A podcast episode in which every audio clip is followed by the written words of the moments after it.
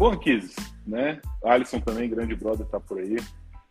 É, é, agora, boa, então perfeito. A gente vai falar agora um pouquinho da live, né? Então, antes de mais nada, de falar da live aqui, Kiz, muito obrigado por ter aceito participar da live aqui com, com essa galera toda. Estou super feliz em você ter aceitado para a gente vir e falar desse tema de hoje, né? Que é falar um pouco de Threat Intel, o que, que essa galera faz, como eles vivem, o que, que vocês comem. né? Foi. Então, brigadão aí por estar participando, cara. Valeu mesmo. Não, obrigado você pelo convite, assim, muito legal, muito legal mesmo. Boa.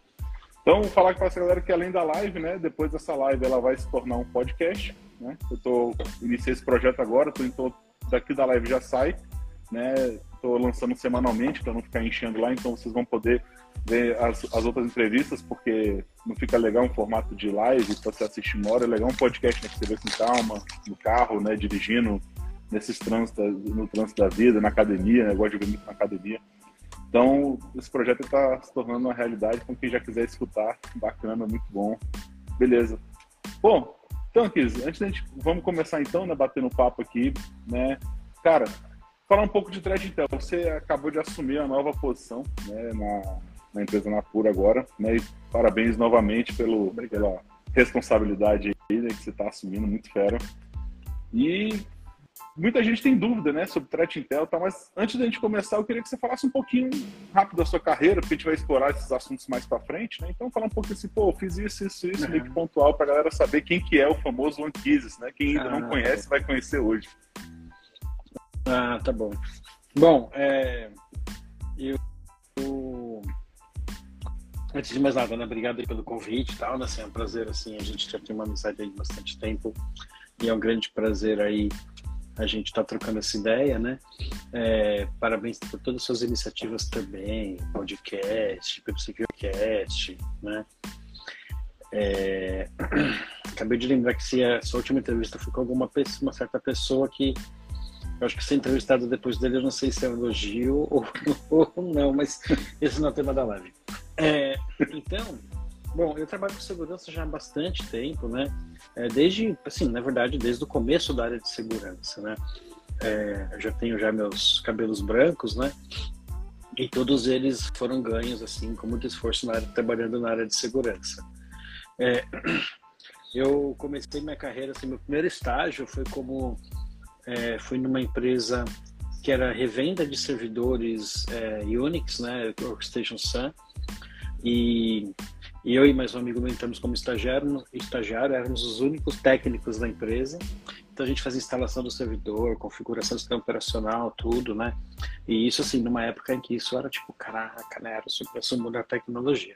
Então tive bastante sorte de já entrar pegando um emprego legal, com um negócio, um negócio legal. Depois eu fui trabalhar no provedor de internet, quando a internet estava começando no Brasil. Então, assim, trabalhei em provedor é uma escola, né? Porque você aprende tudo que tem que aprender é, sobre redes, sistemas operacionais, bancos de dados, porque, tipo, é vida louca. E aí de lá, lá mesmo comecei a trabalhar, me interessar pela questão de segurança, né? porque começava a ouvir falar sobre novos ataques, né, alguma coisa que acontecia, eu falava, nossa, que interessante, né? Será que isso acontece aqui também? E aí veio os logs do servidor e pá, tava lá também, um monte de coisa estranha acontecendo. É, inclusive o Fred, que é do Nick BR, isso, né, já na, na época ele, ele, ele dava suporte pra gente, né, assim, ele era contratado para dar apoio pra gente. E ele era o cara que ligava, Fred, tá acontecendo um negócio estranho aqui, o que, é isso, tal, né? Fui, fui, aprendi a instalar o TCP Wrapper na época, que era uma ferramenta hoje é besteira, né? Uma coisa tão natural, mas que na época era uma ferramenta assim, uau, que você conseguia configurar que o usuário pode logar na sua máquina, simples assim. É, só isso, né? Como se fosse isso, Too né? Basic, né? É. E aí, desde o começo, eu fui né, me envolvendo em listas de discussão, nas comunidades, começando a participar dos primeiros eventos. E aí fui, fui, fui me inserindo cada vez mais dentro da comunidade de segurança, né? Isso, até por isso que muita gente me conhece, né? É, e também trabalhando em várias empresas no decorrer do tempo. Aí desse provedor eu saí para trabalhar na empresa de telecom, né? Aí depois... Que é outra escola, né? Que é outra escola, que é, que é outra vida louca, porque telecom não pode parar, telecom, imagina que assim, a cada, cada semana tem um celular novo para lançar, tecnologia nova, né? Crescimento ah, em escala, aumento de conexões, cara, é sim, telecom é incrível, é não pode, não pode parar, entendeu? Aí você tem segregação entre rede de tecnologia e rede de engenharia, que é onde estão as centrais telefônicas, uma não pode falar com a outra, né? Embora na época a gente tinha um faro que era todo, era um queijo suíço, assim. É... Mas é, altas histórias, né? Assim, depois de tanto tempo a gente se acumula um monte de histórias. Tem que fazer um livro, uma novela mexicana, alguma coisa assim. Não é Guiço. O Guiço acabou de entrar. É, então, é, assim, na verdade eu trabalhei em vários lados do balcão, né? Porque depois, é, minto, quando eu saí do, da editora Abril, que foi essa empresa de internet, eu fui já trabalhar numa consultoria é, na CompuGraph, que é um integrador de soluções de segurança. Isso é, antes dos anos 2000, um pouquinho antes. E lá, assim, é, segurança na época era, era ter antivírus na máquina e instalar firewall, né? Uh, o supra-sumo da segurança era você ter um você ter um IPE, um, um IDS, né, que a ferramenta fica monitorando para detectar, é, monitorando a rede para detectar possíveis ataques e assim, aquela a mosca branca era você ter uma, um tokenzinho de segundo fator de autenticação. Isso era mosca branca na época. Né? A gente tinha, né, nessa empresa que eu trabalhava, a gente tinha um cliente no Brasil que usava isso, porque a matriz mandou. Né? E é uma coisa que hoje, segundo fator de autenticação, todo mundo usa e todo mundo tem que usar para tudo, né? Porque senão vai ser hackeado. Né? Mas na época era tipo, era tecnologia da NASA, né? E não vem falar ah. que é SMS que é o segundo fator de autenticação, não, senão, senão vai ter uns três ou quatro infartando aí durante a live. É, exato. né? Toma sem swap não sabe nem porquê, né? E aí então foi isso, né? Assim, tipo, fui passando por várias empresas, Aí chegou uma época que eu falei, cara, eu, assim, e normalmente ficava dois anos em cada empresa tal, porque o mercado era muito aquecido, começo de carreira, você tá super empolgado tal. Até que um dia eu falei assim, cara, eu preciso. É, é... Nossa, acabei de perceber que eu, que eu perdi uma reunião hoje, mas tudo bem. Por que eu fui ligar a tela, né? Já, manda o... desculpa aí, oh, é. sorry. Pessoal da BNT, Ariosto, me desculpa. Eu esqueci. Total. Ou era amanhã? Não, acho que era hoje. Só que amanhã. Bom, tudo bem, vejo depois. É, Oi, Igor, tudo bem? Então, é, chegou mais pela minha carreira, né? Acho que é importante comentar isso, que eu falei, cara, eu preciso provar para mim mesmo, para o mercado, que eu posso ser um profissional estável, né? Ficar bastante tempo na mesma empresa. E, inclusive, assim, tipo, por ter ficado normalmente dois anos em cada empresa, eu nunca tirei férias. Então, eu cheguei numa época da, da carreira, assim, é jovem, isso você, não, você não sente tanto, né? Hoje, se eu ficar um ano sem férias, eu caio surtado, babando do lado. Começa Mas quando a gente joga. É, quando a gente é jovem, a gente não dá valor para isso, tal. Não, trabalhar, trabalhar, trabalhar, trabalhar, legal, legal, legal, virar noite, tal, legal, né? Mistura com uma balada, tal, uma cervejinha, aí volta no dia seguinte, tal, toma um Red Bullzinho, tal, e tudo bem. Aí, eu, eu chego uma época então que eu falo assim, eu preciso, né, é provar que eu posso ser estável, só não fui estável na carreira porque as oportunidades surgiram. E aí, por sorte, coincidiu de eu ter um, surgir uma oportunidade para trabalhar na Versign. Versign é aquele certificado digital que a gente conhece. Né? É, na época, na verdade, a Versign já tinha várias unidades de negócio bem diferentes. Tinha até o sonho da Versign na época, isso isso foi perto de 2010, eu não lembro a data exata, assim, o ano exato, mas tá no meu LinkedIn, tá fácil de achar.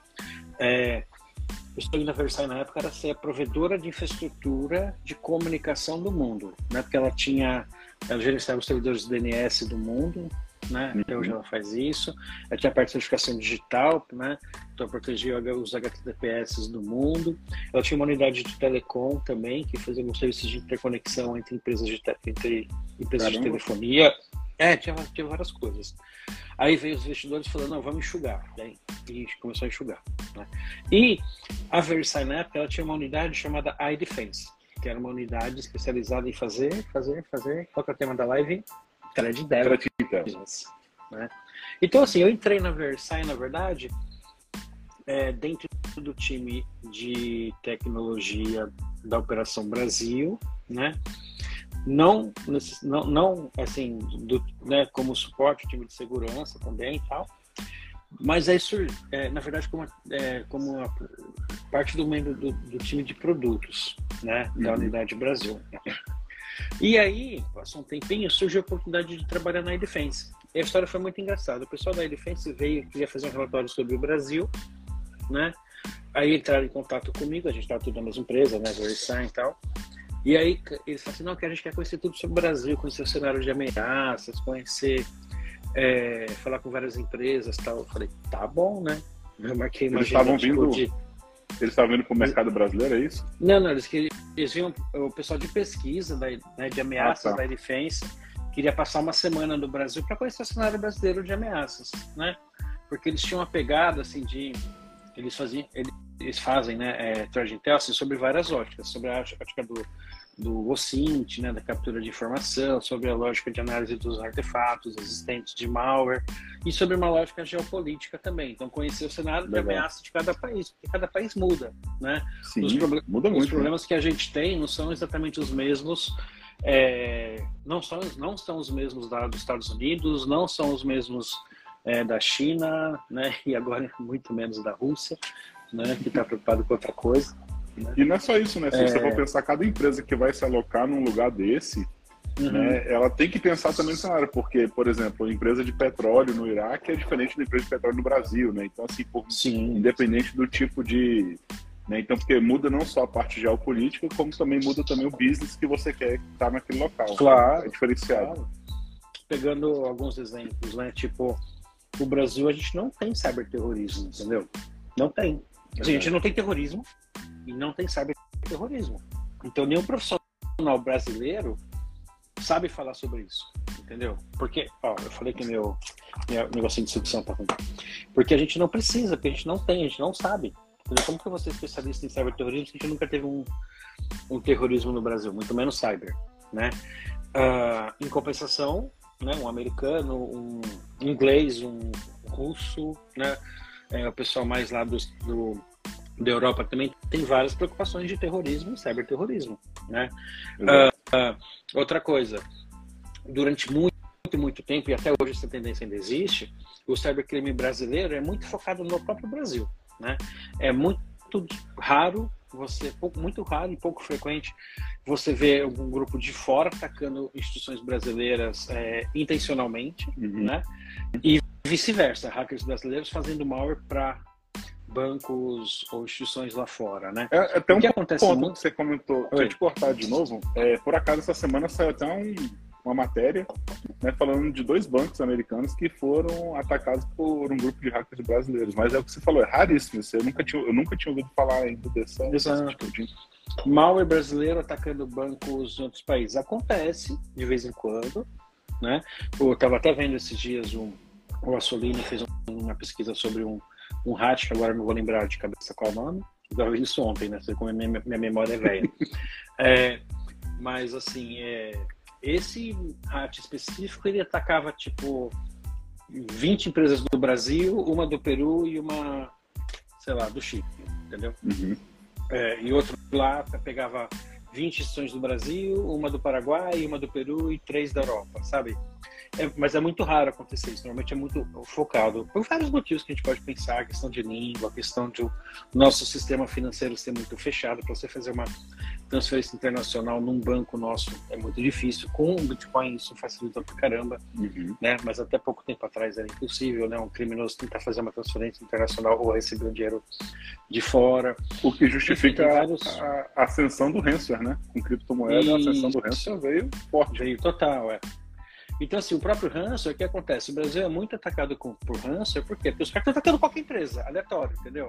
E pá, coincidiu de cair num, numa empresa brasileira. Tanto é que é verdade que se os caras de Hanser fossem, por exemplo, é, intencionalmente focar nas empresas brasileiras, eles jamais atacariam uma empresa de governo, um órgão de governo. Porque a burocracia do órgão de governo para conseguir fazer qualquer coisa é muito grande, os caras não vão perder tempo e dinheiro, entendeu? Ah, não, peraí, para você pagar o Hanser aqui, você tem que fazer uma licitação. Imagina. Né? Registro de preço, e, oportunidade. Isso, exatamente. É. né? Tem que fechar aqui o cadastro, tudo, não tem que emitir nota. CICAP. não.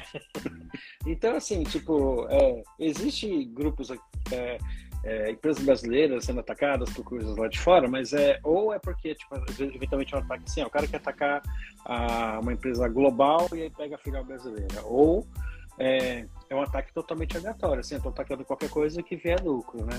Uhum. É, mas enfim, nosso cyber, cenário cybercrime sempre foi muito fechado no nosso mundo, né? E aí, então, lá em 2000 e em algum ano aí, 10, alguma coisa assim, veio esses pesquisadores aqui para conhecer o cenário, fazer entrevistas com um monte de gente e tal. sem brincadeira, marquei tipo três reuniões por dia. Cara. Mais almoço e mais janta, entendeu? Os caras falaram que queria entrevistar um monte de gente, eu falei, tá bom. Deixa comigo, né? Deixa comigo. E os caras voltaram alucinados, né? Do tipo, caramba, que legal, né? E a gente fez uma baita amizade e tal.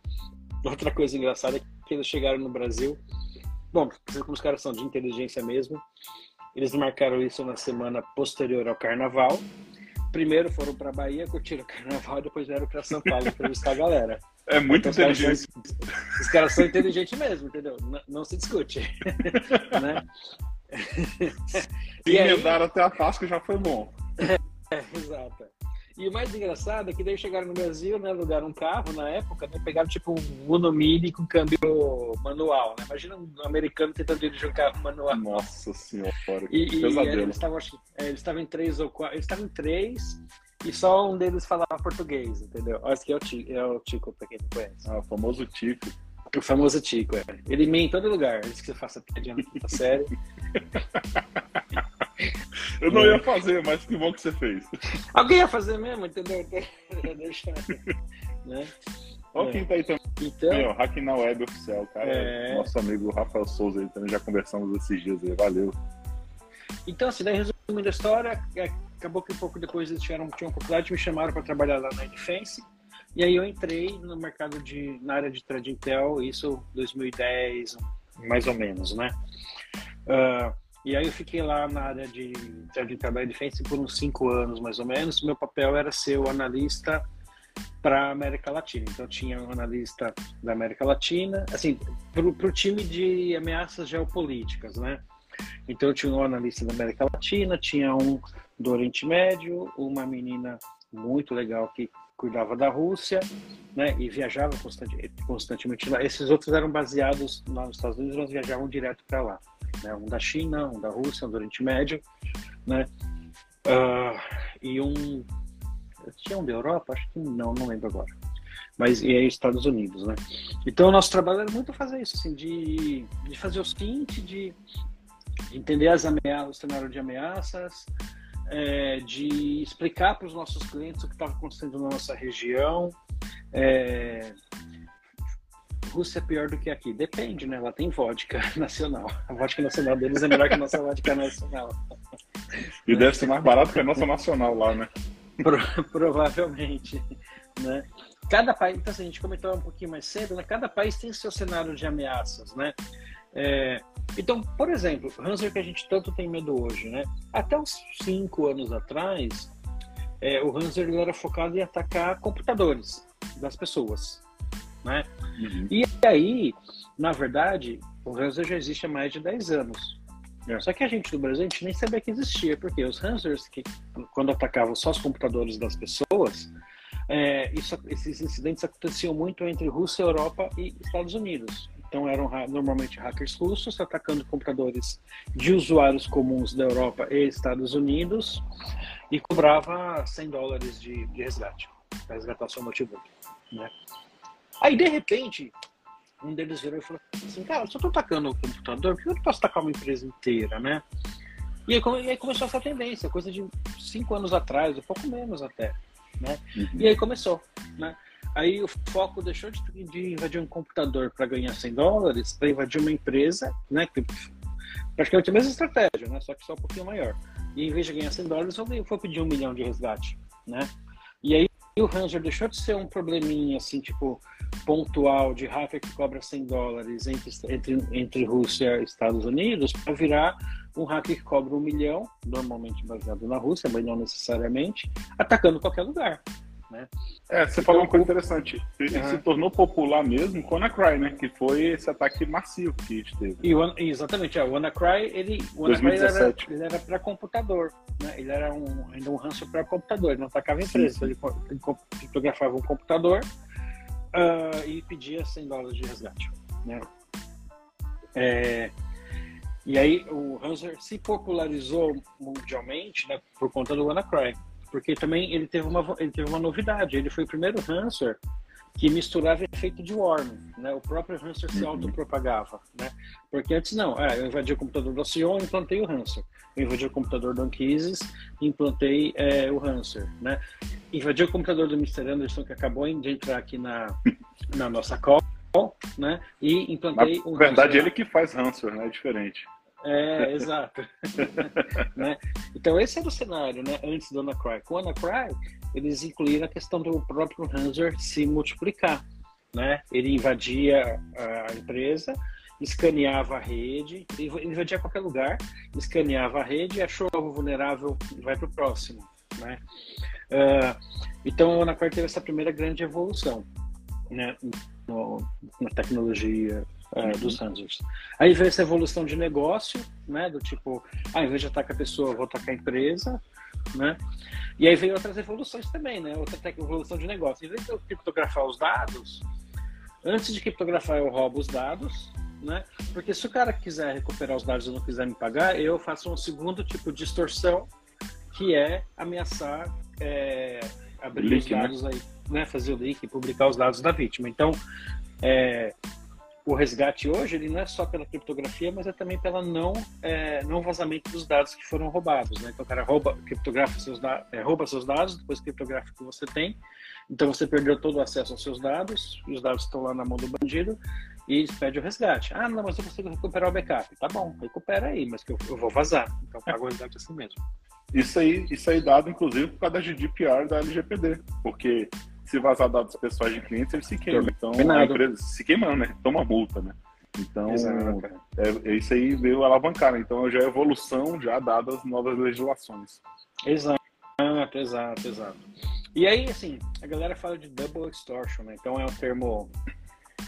É, é uma buzzword, né? Um termo bem, bem usado no, no mundo aí. Só que eu já contei mais de 10 tipos de extorsão diferentes que eles alguns grupos né, já usaram aqui e colar, né? Eu até boto isso no meu blog, vou atualizando a lista. É...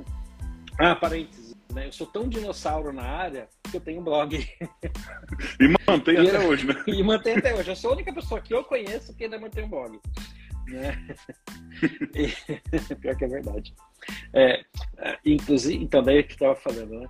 É, os esquemas de extorsão, extorsão pode, pode ser, por exemplo, ah, eu vou divulgar os dados para o seu concorrente, eu vou divulgar os dados né, e a informação da extorsão para os acionistas, né, para os clientes, né, tudo visando a questão da, LG, da GDPR, LGPD e tal. Teve um grupo de ransomware que, para assustar mais as vítimas, na hora que ia aparecer a tela de resgate do ransomware no computador, botava imagens assim, tipo, é, de violência, sabe, assustadoras, né? Uhum. É, e por aí vai. Então, é, os caras estão sempre inovando, né? E eles têm uma, uma vantagem para inovar, né? Porque cada vez que eles. Toda vez que eles invadem alguém, eles ganham, tipo, um, centenas de milhares de dólares ou milhões de dólares, né? os preços dos resgates, dos resgates são muito altos, então o lucro deles é muito grande, né? E em paralelo surgiu o modelo, né, de ransomware as a service também, ou seja, o cara que produz o software do ransomware, ele não necessariamente e, a infraestrutura, ele não necessariamente precisa invadir, né? Ele aluga uhum. isso daí, ó, né? Eu montei tudo aqui, né? É, aí o Anderson que acabou que entrou agora há pouco, né? Ele vai lá e fala assim, ah, putz, aluga para mim aí e eu vou invadir algumas empresas XYZ, né? E começa a invadir e paga uma comissão pelo dono do ransomware, né? Então é, é, e aí vira um mercado underground assim, muito, muito grande e que permite que várias pessoas façam isso e, consequentemente, um monte de empresa é, no mundo inteiro é afetada. Né? Esse é o famoso Ransomware as a Service, não é isso? Ransomware as a Service, exatamente. A galera pode Enfim, contratar lá e eles é. fazem o deploy e tudo, já tá tudo automatizado. Exato. É isso, então, assim, é isso tudo para ilustrar, né? As coisas que a gente tem que se preocupar, né? É, e aí, voltando à minha história, né? Então, eu fui trabalhar na iDefense, é, você não faz no o Anderson não faz nada de mal mesmo, assim. Né? A é, não, coisa somente faz tudo. É, não, é, a gente só faz, tudo. É. Talvez eu tenha que depois trocar o fone, porque acho que o fone tá com problema. Mas aí qualquer coisa eu boto no. Mas tá tranquilo aqui, tá? Aqui não tá, tá, mas, tá perfeito. É, já apareceu, já apareceu um pop-up de 10% de bateria. Ah, né? bateria. É. É. E aí, qual que é interessante, né? A iDefense, que foi essa empresa que eu comecei a trabalhar lá em, nos anos de 2010 alguma coisa, uh, ela foi a pioneira nesse mercado de thread Intel, se não me engano, né? É, ela tinha essa, essa questão, assim, de, de pesquisas de segurança, de pesquisa geopolítica, de análise de malware tal. Inclusive, um dos analistas de malware, na época, escreveu um livro muito bom sobre análise de malware, né, que é referência até hoje, é, o Blake. Né, o Blake era bom pra caramba. É, e aí, é, uma coisa interessante, assim, ela foi a primeira empresa que, come, que começou a... Antes de existir os programas de bug bounty, ela tinha um programa de comprar bugs né, do, do, dos pesquisadores, que daí que ela fazia, né? Alguém descobriu um determinado... Ela, ela tem esse programa totalmente aberto, né? É, Vulnerability Response Disclosure, alguma coisa assim. É, e aí e era bem conhecida na comunidade por conta disso.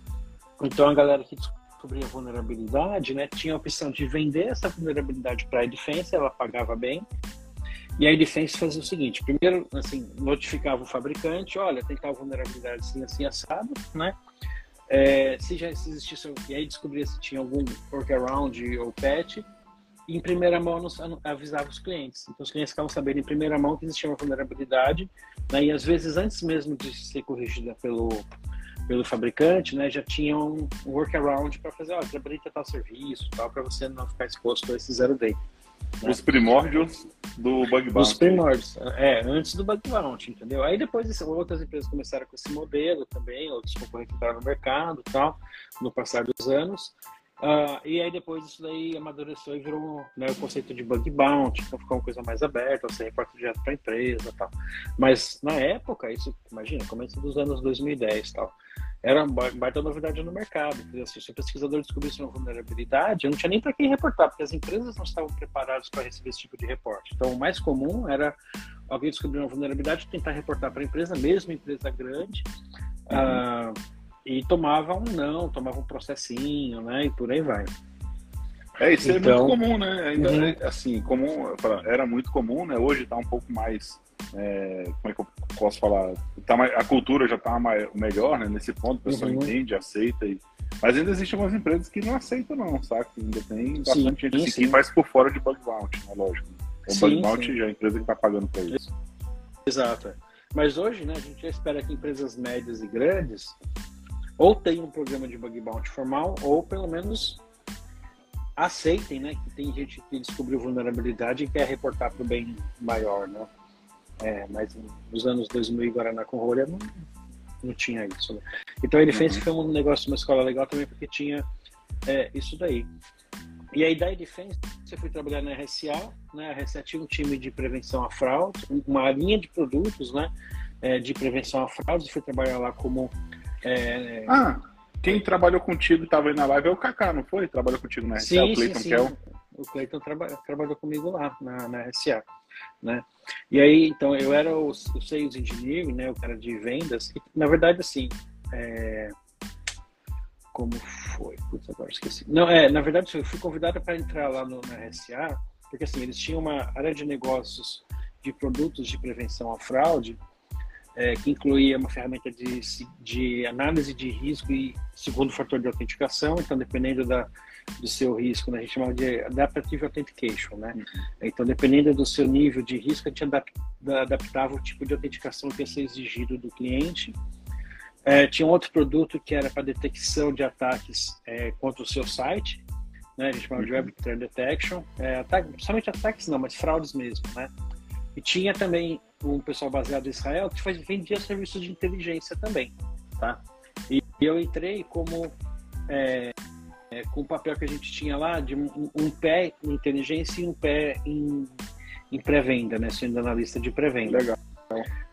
E aí fiquei lá na RSA uns sete anos, mais ou menos, é, com esse papel. Então, assim, eu deixei de ser, na verdade, é, eu deixei de ser o cara que produzia Intel para ser o cara que é, entregava Intel para os clientes, né? E ajudava a uhum. vender é, Thread Intel, né? Uh, então, assim, eu não tirei o pé da área de Thread Intel, mas eu tirei o pé da área operacional, do dia a dia lá, do Thread Intel em si, né? O, mas foi legal. Gente estava até tendo uma conversa ontem com o Kaká, né, sobre isso, e o pessoal às vezes acha, né, pô, pô aquela, aquele, aquela pessoa tá vendo um pré-venda, tá vendo ali, não entende muito, né? E não vê toda a bagagem que tem que ter e tem que entender, porque você está ali para arquitetar com o próprio engenheiro da empresa e mostrar uhum. qual que é a melhor solução para ele naquele ponto. Então, realmente, né, a pessoa tem que ter um autoconhecimento, né? A, a uhum. alto, não, tem que ter um alto, no sentido de altura mesmo, autoconhecimento né, da, daquele assunto para poder apoiar realmente na criação de um projeto, para mostrar como é que funciona. Então, realmente é, demanda muito, mas então você realmente ampliou, né? Porque é praticamente um consultor Sim. de então. É, então, é, o que eu mais gostei dessa época, assim, lógico, eu nunca vou chegar no nível do Walter Capanema, né? Que acabou de entrar e tal, né? Assim, não tem nem roupa para falar com o Capanema, né? Mas, não tem nem gravata, né? É, né, não tem nem gravata, né? É, não tenho mesmo. Muito até tem guardado, assim, de recordação. Mas já faz uns uns 10 anos que eu não uso terno e gravata. Mas, enfim. É...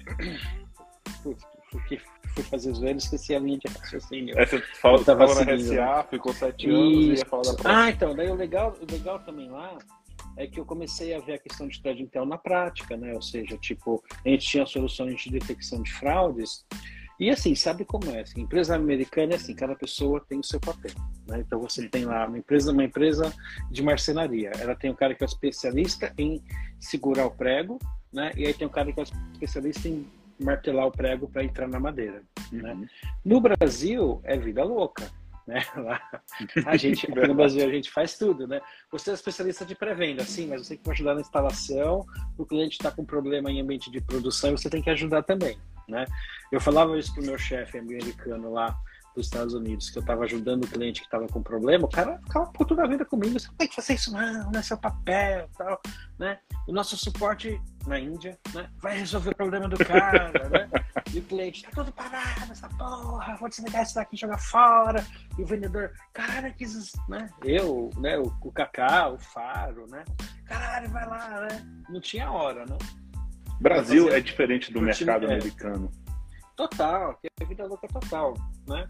É, então, assim, qual era uma coisa que eu gostava muito desse meu trabalho na RCA? É que eu trabalhava com a questão de, de tradicional na prática é, e voltado muito à questão de prevenção de fraude, não só a parte de cibersegurança, né? É, isso era muito legal, porque como tradicional lá atrás, eu, ah, aqui tem um malware, aqui tem uma ameaça, aqui tem um grupo que está fazendo tal coisa, né? Como é, o analista da ferramenta que monitorava isso, que detectava isso, né? Eu vi esse negócio passar na rede, eu vi esse negócio acontecer, falei, ah, tem que bloquear, tal, tá bloqueando, não tá, tal, passou fraude, não passou, bloqueamos fraude, tal. E isso é uma coisa que eu aprendi para a vida e que eu queria deixar assim, for para deixar uma uma única lição dessa nossa live, eu quero deixar essa, velho. A gente de segurança, a gente passa a vida inteira, desde o começo, da, mais de 20 anos, discutindo assim como as, que as empresas não veem o valor em segurança, não veem o valor em investimento, a gente não consegue comprovar o valor né, é, de você implantar um faro, de você botar um, um XDR, de você botar um sei lá o que e tal, uhum. né? É, só que assim, por outro lado, o time de prevenção a fraudes, que é que, que conceitualmente faz muita coisa parecida com a gente, e a gente poderia trabalhar de mãos dadas em muitas empresas, é, esses caras, o retorno financeiro é evidente, entendeu? Eu botei um controle aqui, eu parei tantas fraudes, né? Tem, tem fraude acontecendo no nosso sistema de vendas, tal, tal. Eu botei um controlezinho a mais, a fraude caiu. Né? Então você deixou de perder mil e perdeu e zerou. Zerar nunca vai zerar. Mas você deixou de perder mil e deixou de perder e começou a perder cem. Entendeu? Eu já vi empresas que, assim, empresas grandes que às vezes perdiam em fraude tipo um milhão por, por dia entendeu? É, quando eu tava na coisa RSA... legal, uhum. desculpa, eu não queria te cortar não, mas, mas já cortou. É uma coisa, você fala uma coisa legal, cara. você fala uma coisa legal, que é assim, questão de fraude, né? É, abrindo um pouco o jogo aqui, o time de fraude fica, fica dentro do meu time lá na empresa, tá? Uhum. E o que é legal disso é que a gente está começando a mostrar valor na empresa, né? Que a gente consegue realmente reduzir e assim está vendendo o peixe. E começamos a trazer uma forma de mostrar o ROI em segurança, que é um assunto que todo mundo Exato. discute, ninguém consegue provar de alguma forma. E é Ninguém dinheiro que é o consegue. que todo empresário entende, né? Todo se leva entende dinheiro, é isso. É, assim, qual é a cabeça do executivo? É, eu tenho tanto de receita, eu tenho tanto de despesa, e eu tenho que ter mais receita que despesa, pronto, entendeu? É, vou dar um exemplo, quando eu trabalhava na área de telecom, né? É, bom, isso faz muito tempo, né? É, eu estou falando dos números chutados porque a memória também é fraca, mas, por exemplo, uma estação radiobase, que é tipo o kitzinho que você tem para botar um container com equipamento com antena para servir uma região, entendeu? Uhum.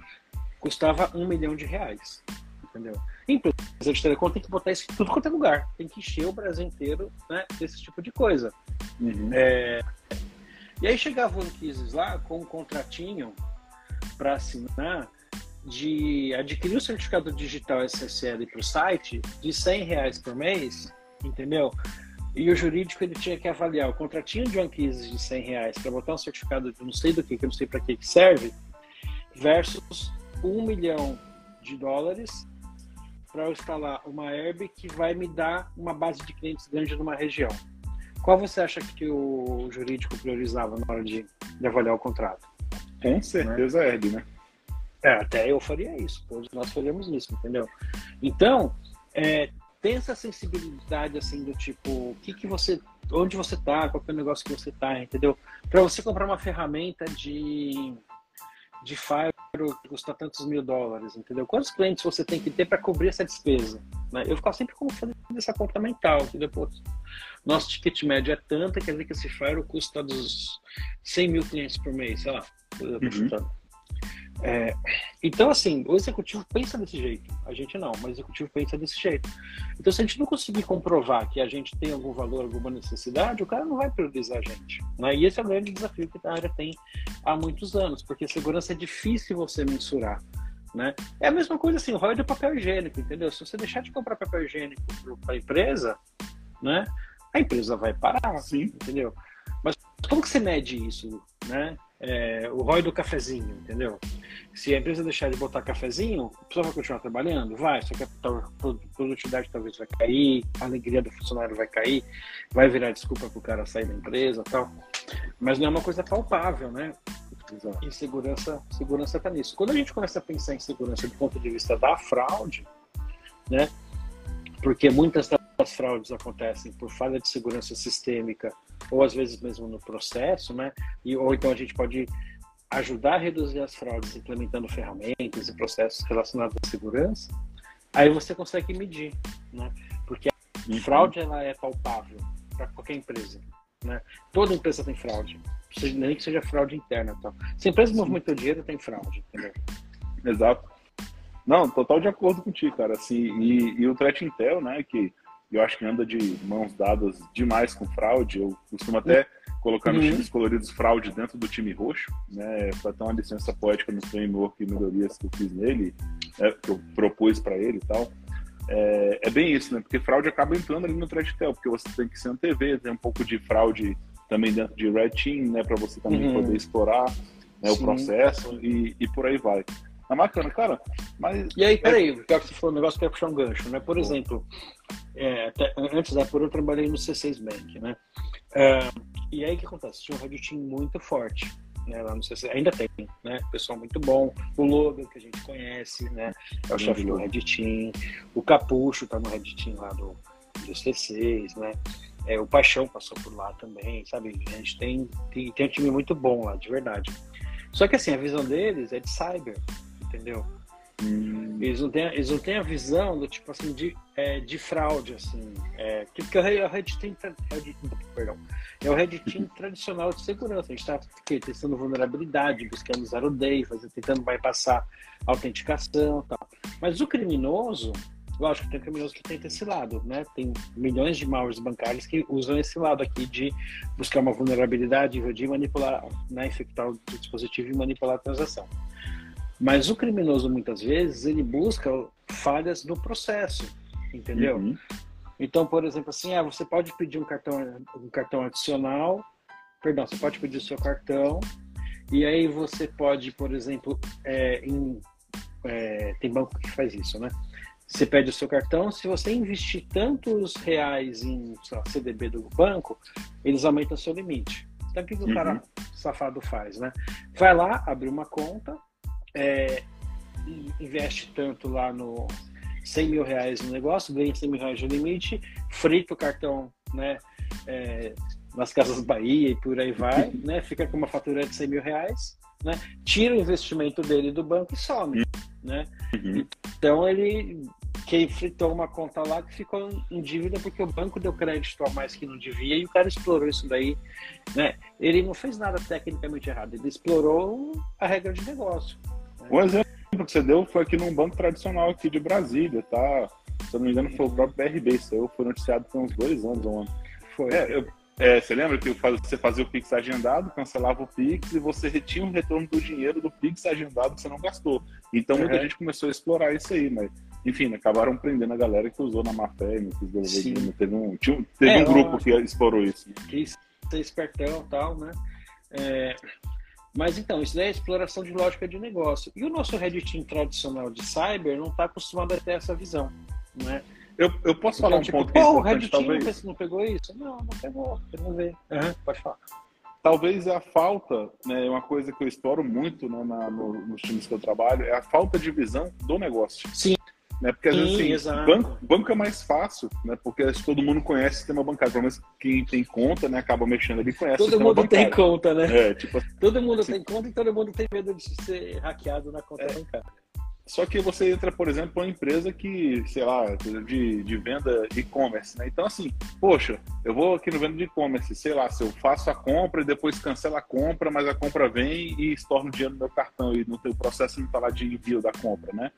Então, se você não conhece como é que seu negócio todo funciona, todo o processo de aquisição, vai lá, entrou, login e tal, porque você se preocupa o quê? Né? Em não deixar o login fraco, em colocar um multifalta de autenticação. Uhum. Mas você não. não a, o teu time você pergunta assim, cara, como é que funciona o teu negócio? Quais os produtos? Quais features nós temos dentro do produto? A galera tá travada, fala assim, pô, não sei. Tipo, então, a falta da visão do negócio, ela, às vezes, é o que impacta diretamente nesse tipo que a galera nossa ela é muito técnica, né?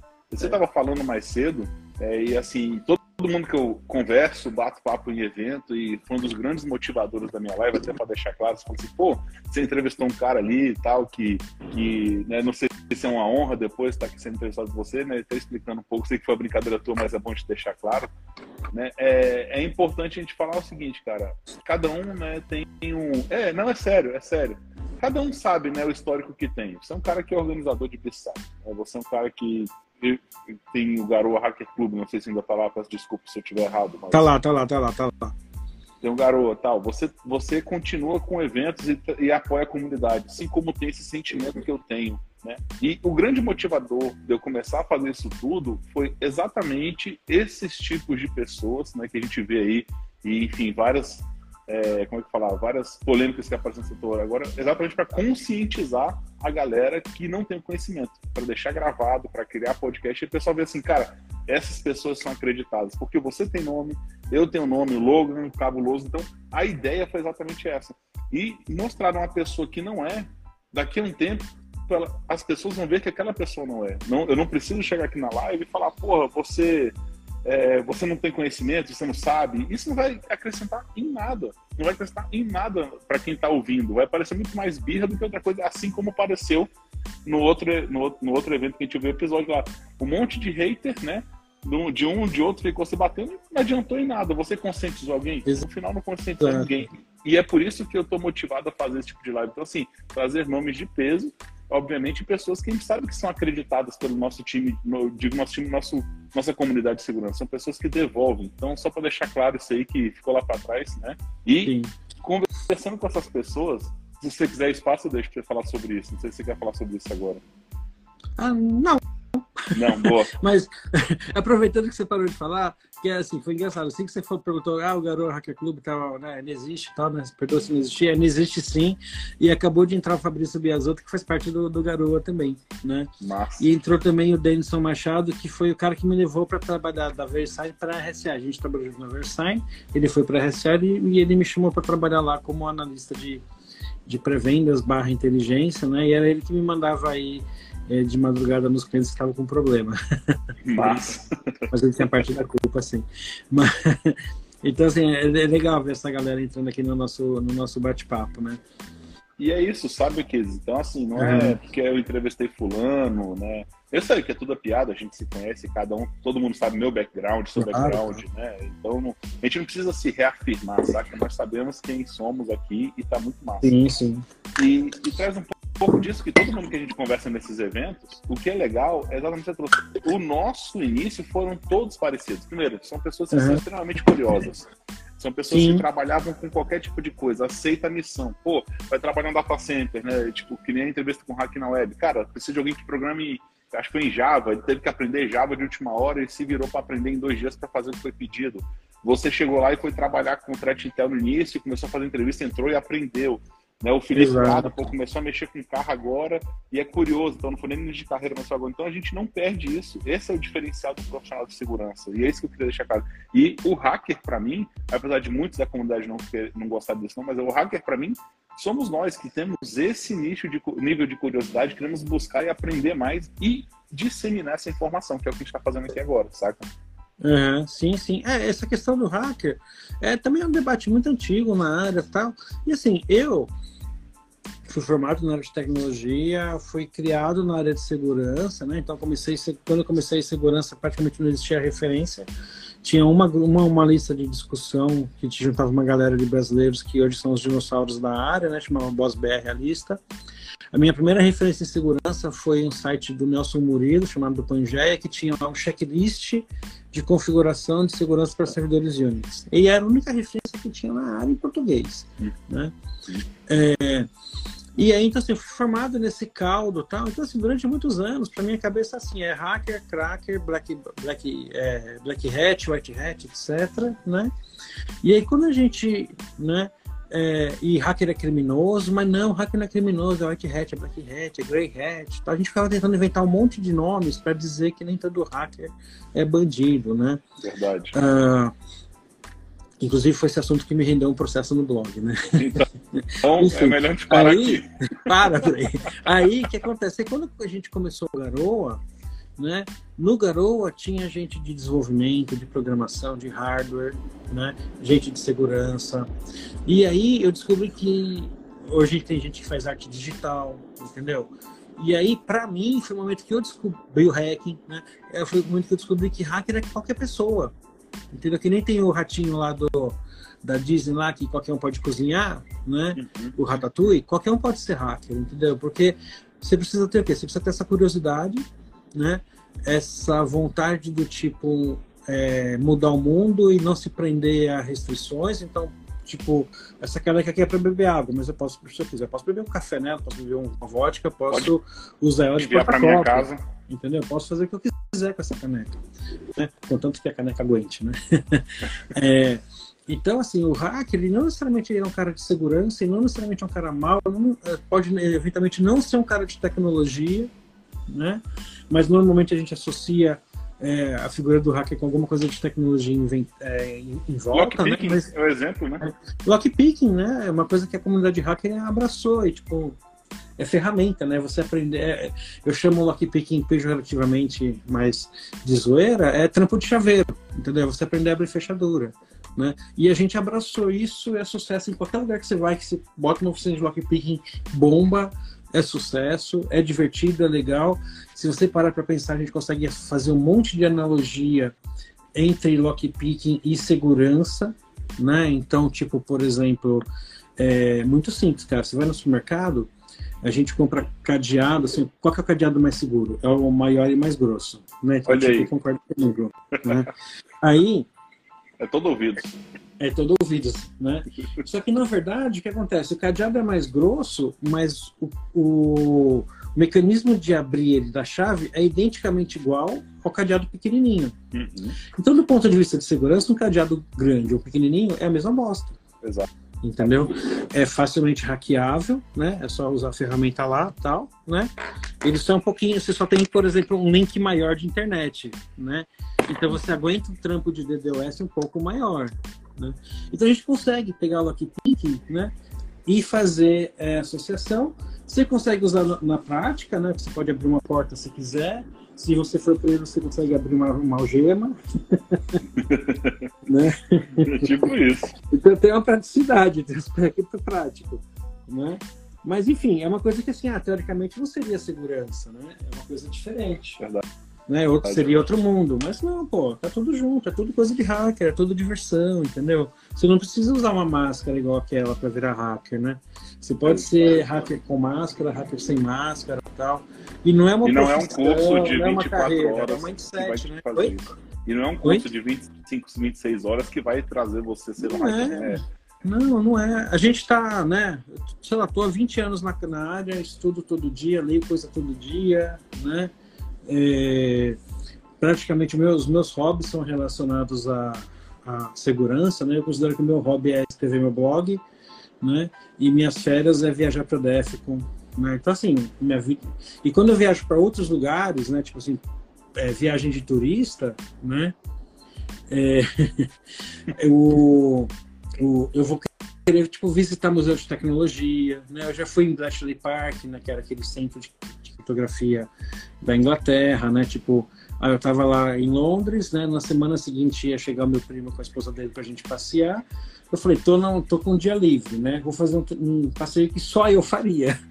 que se eu convidar qualquer outra pessoa, a pessoa não vai gostar, né? E fui conhecer Bletchley Park, né? É, nos Estados Unidos. E no Grand Canyon, né? É, exatamente, o Grand Canyon depois. Então eu gosto de fazer de uma vez só. É. Mas enfim, essa é a mentalidade hacker, né? Que assim, que a gente tem que, tem que valorizar tal. Boa. Bom, Kiz, eu queria explorar um pouquinho mais, né, o threat então, já que a gente falou meio que assim do início da carreira tal, é tipo um uhum. polêmico, mas é para desmistificar que eu acho que é importante. É. É, para você ver, assim, você, você chama um cara velho da área, então assim, só para eu contar minha minha trajetória já foram 50 minutos de, é. de podcast. É, vai ser um podcast de 5 horas, fazer uma, uma série só do, da conversa. Exato, é uma ah, temporada. Mas, mas, assim, é bacana, cara. Eu gosto, eu gosto muito de trocar ideia com quem é da comunidade, até porque a gente vai juntando experiência com pessoas que são da comunidade também. Então, enfim, a gente vai disseminando aqui. É, é, eu digo comunidade porque é a galera que traz de volta né, esse conhecimento e tal. E eu sou muito orgulhoso por quem faz isso nesses movimentos. Uhum. Como já fiz aqui da UASP, Flisol, um monte de outros eventos que eu já puxei aqui em Brasília e online, né? Como você já comentou de alguns. Mas, cara, falando um pouquinho ainda de threat intel, né? Um assunto que eu gosto demais, eu trabalhei com isso já há um uhum. tempo, né? Enfim, né, minhas duas paixões eu até falo, né? Que é Red Team e threat intel. Eu gosto, eu, eu passo pelas duas áreas muito bem. E, assim, você tra tratar né, de threat intelligence mesmo, assim, entender realmente as ameaças e buscar os APTs e entender como é que funciona, muda muito geograficamente, né? Como você já comentou ali no início da live, então, pode ser Rússia é diferente da China, que é diferente dos Estados Unidos, que é diferente do Brasil e diversos outros países. É, você acha que um time multidisciplinar, né? Como assim multidisciplinar? Uma coisa que eu queria montar naquela época, né? E numa época eu trabalhei numa outra empresa aí que eu não posso falar. Mas eu queria, eu montei, né? Comecei a puxar pessoas, uma do, do da Alemanha, outra pessoa do, da Rússia, né? Pessoas que eram de uma multinacional para trabalhar e era legal porque cada um trazia a sua visão e a gente trocou muita experiência com isso. Você acha que isso é importante realmente, né? Enfim, trazer algumas coisas, algumas dicas também aí de threat então para a galera que quer entrar no mercado entender um pouco isso. mais sobre o assunto. É. Assim, eu acho interessante. Eu acho que todas as variedades de diversidade que a gente pode ter, elas só agregam, né? Seja diversidade de cor, de raça, de nacionalidade também, porque cada um tem uma visão diferente, né? E aí você concatena isso daí para pegar o melhor de cada uma das visões, né? Uma coisa interessante, por exemplo, assim, lá nos Estados Unidos, a grande maioria dos profissionais de segurança tiveram uma passagem pela pela área militar, até porque acho que toda a população americana, como os americanos estão sempre em guerra com alguém, acho que toda a população americana já foi militar em algum momento, né? É Mas aí, assim, o pessoal de, de segurança, normalmente, dos Estados Unidos, eles têm uma visão diferente, né? Que foi forjado aí por essa passagem militar, coisa que aqui no Brasil é ao contrário, né? a gente quer fugir do alistamento, né? E quer passar longe e tal disso daí, né? Uh, mas no pro mercado de segurança, né, eu percebo assim, por ter trabalhado muitos anos é, com empresas americanas, tal, né, o americano tem uma visão bem diferente, um pouco mais, né, centrada, tal. É, Muito e a gente tem uma visão bloco, né? diferente né? também. né? Eles, muito by the book. São muito né? block, e são muito blockers também, né? Então é diferente um pouco Exato. do que a gente opera aqui. É. E sem falar que assim, na área de segurança lá existe há muitos, muito mais décadas do que existe aqui no Brasil, né? O Dodge, né? O Dodge é, é um exemplo disso. O livro laranja, o livro azul. É, exatamente. Exatamente. Então, assim, quando a gente estava engatinhando na área de segurança aqui no Brasil, os Estados Unidos já estava lá na frente tal, né? É... Então a gente tem muito a aprender com eles também. É, e que nem a gente comentou, né? O cenário de cada país é diferente. Então você pega um pouquinho de coisa aqui, coisa ali e tal. Então pegando alguns exemplos, né? Então por exemplo, hoje a Rússia está em guerra com a Ucrânia e nessa guerra tem um lado de cyberguerra, desde os primeiros, né? É, o primeiro cyberataque da, da Rússia contra a Ucrânia aconteceu antes do primeiro tiro. Né? O primeiro uhum. ato dessa guerra não foi um tiro, foi um cyberataque. Né? E aí o cyberataque deu, né, deu início é, à invasão da, da, da Ucrânia. Né? É, foi um cyberataque contra sistemas de telecomunicação para tentar cortar a telecomunicação. E aí quando você fosse invadir, os caras ficassem perdidos, né, sem conseguir se, se comunicar e se informar. Conseguiram então, por um tempo, inclusive, né? Conseguiram, conseguiram, por um tempo. conseguiram, conseguiram. E teve umas histórias engraçadas. Então, por exemplo, quando os russos derrubaram a rede de telecomunicação na Ucrânia, as tropas russas não conseguiam se falar também, porque acabou a internet para todo mundo, para eles e para mim também, né? E aí os russos tiveram que usar um outro sistema de comunicação que era vulnerável. E aí os ucranianos conseguiram interceptar a comunicação dos, dos russos, entendeu? Caramba. Então o tiro meio que virou contra a culatra. Tem um monte de história interessante assim é, sobre esse esse conflito, né? E então assim teve vários malwares que foram utilizados especificamente né, na Rússia para destruir, né, a gente chama de malware o, o wiper, né, que infecta é tipo um ransomware, né, que infecta, criptografa tudo, só que não pede o resgate, simplesmente destrói sua rede, tal, ou simplesmente apaga os, os, os computadores, tal. E assim, é, por ser um conflito muito específico, é, você não teve raramente você teve casos de empresas de outros países que que foram atacados por esses ransomwares, né? Então a galera de thread intel assim mais é, digamos assim mais iniciante fala assim, não, eu preciso do IOC, do, do malware que atacou a Ucrânia, tal. Cara, você pode pegar isso daí, pode bloquear na sua rede, mas assim é provavelmente você não vai ver esse cara chegando em você, porque os caras estão atacando lá, entendeu? Assim, apesar de da internet ser global, tal, mas é, às vezes não é tão global assim. Então a gente tem, é legal a gente ter essa visão de cenário de ameaças, né? Qual é o principal problema no Brasil que a gente sofre, né? Fraude bancária, na verdade qualquer tipo de fraude, né? A galera está muito mais preocupada com isso do que qualquer outra coisa, né? Ah, é fraude bancária, se sua empresa emite nota, vai dar um jeito de fazer fraude. Eu lembro que quando eu entrei lá na Edifense, um dos primeiros casos que eu tive que escrever um relatório foi sobre uma fraude que descobriram que tinha um grupo especializado em fraudar o sistema do IBAMA de dar permissão de extração de madeira. Porque um uhum. caminhão de madeira desse que a gente vê na televisão lá, arrancando madeira da Amazônia, ele está carregando tipo alguns milhares de reais né, de madeira, né? Então a empresa ela tem lá uma permissão, pode extrair tantos metros quadrados, cúbicos, sei lá o que, de madeira, né? Se eu conseguir falsificar essa permissão para extrair muito mais madeira, né? Eu estou no lucro, não. E, tinha um, um, grupo lá que conseguia fazer isso daí, né? Então, um cenário de ameaça, de fraude, você fala, caraca, velho, eu nunca pensei nisso, né? Mas o cara do mal tá aí, tá, tá sempre pensando em, em novos casos, né? Aqui na Pura mesmo, a gente pegou recentemente um, um caso que, tipo, não sei se é bizarro, se é engraçado, né? Classifique como quiser, né? É, um cara postou lá num desses grupos underground dizendo assim, olha, tô namorando uma menina que trabalha no banco X, XYZ, né, que é gerente do banco XYZ, né, é, alguém está precisando de trampo lá, porque eu vou convencer ela a, a fazer fraude pra gente. Entendeu? É nesse nível que tá a fraude do Brasil, entendeu? É, lógico, fora a parte né, de, de, de, de, fraude tecnológica, né, malwares, etc. Né? Assim, do, do, ano, do final do ano para cá, tá a febre dos malwares que invadem o celular para é, fraudar PIX, né, para fazer transações fraudulentas é, de PIX para limpar a conta. Então, cada hora, assim, o PIX até dois anos atrás nem existia praticamente. Né? Hoje todo mundo só usa PIX e não vive sem PIX. Né? Uhum. Tanto, é que o banco, tanto é que o Banco Central vai aposentar o, o DOC é, no final do ano, né? já anunciou. Exato.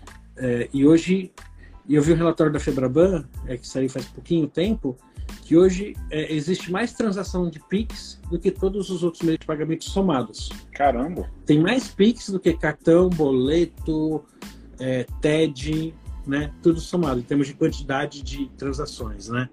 É, então, assim, a galera começou a usar Pix, o criminoso foi pro Pix também, né? Então, uhum. vou fraudar o Pix, né? Lógico, ele também usar Pix por outros motivos também, para roubar o dinheiro da, da grana mais rapidamente, né? Mas agora tem malwares especializados em é, injetar transações Pix quando você abre o aplicativo do celular. É, o, o exemplo mesmo desse aí que você deu foi aquele é, o ataque da mão fantasma, né? Uhum. Fazia a modificação lá do, do, do, endereço do Pix lá e ia para outra conta, né? Isso, exatamente. É, o ataque da mão fantasma foi um trabalho bem legal feito pela Soline, né? Uh, há dois anos atrás, praticamente, que ele descobriu uma família de, de, de malwares do tipo RAT, né? Foi, foi, foi, o primeiro caso, né? De malwares que, assim, é, já tinha malwares para computador que invadia seu computador e controlava o seu computador, dava acesso ao outro computador. Então, o que a galera fez? Pô, a galera tá deixando de usar computador para usar celular, adaptaram para surgir os malwares para celular, no caso para Android, né? Que é, que é mais fácil é, de de invadir, de convencer o cara a colocar um, um software, malici um aplicativo malicioso, né?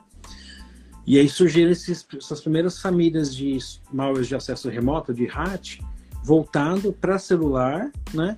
E aí dava acesso ao celular para o bandido, dava acesso remoto, né, para o cybercriminoso. Então, os criminosos têm uma central de fraudes, né, com central de comando e controle lá, que ele vai, opa, vai conseguir acesso remoto no celular do, do alguém que entrou aqui, do, do Felipe Prado, que agora há pouco estava falando aqui.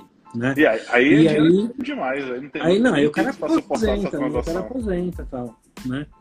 Aí o cara vai olhar o saldo do Felipe, assim, tipo, estoura o campo de, o, o campo de valor, né? Porque tem, tem, tem muitas Vai travar o Pix.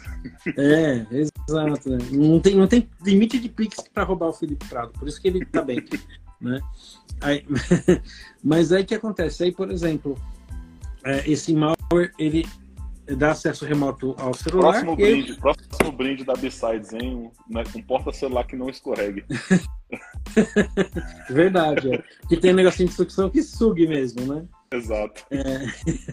Mas aí, então, assim, esse malware, né? O que, que ele faz? Você loga no seu aplicativo, ele joga uma tela fake na tua frente, né? Graças ao recurso de acessibilidade, que é recurso nativo do aparelho, o mesmo recurso que faz, tipo, você aumentar a tela para você não enxerga direito, ou né, mudar a fonte tal, dá, mudar a cor se você é tal, é o recurso que o criminoso usa para explorar, para tomar o controle da, da interface homem-máquina né, no aparelho celular.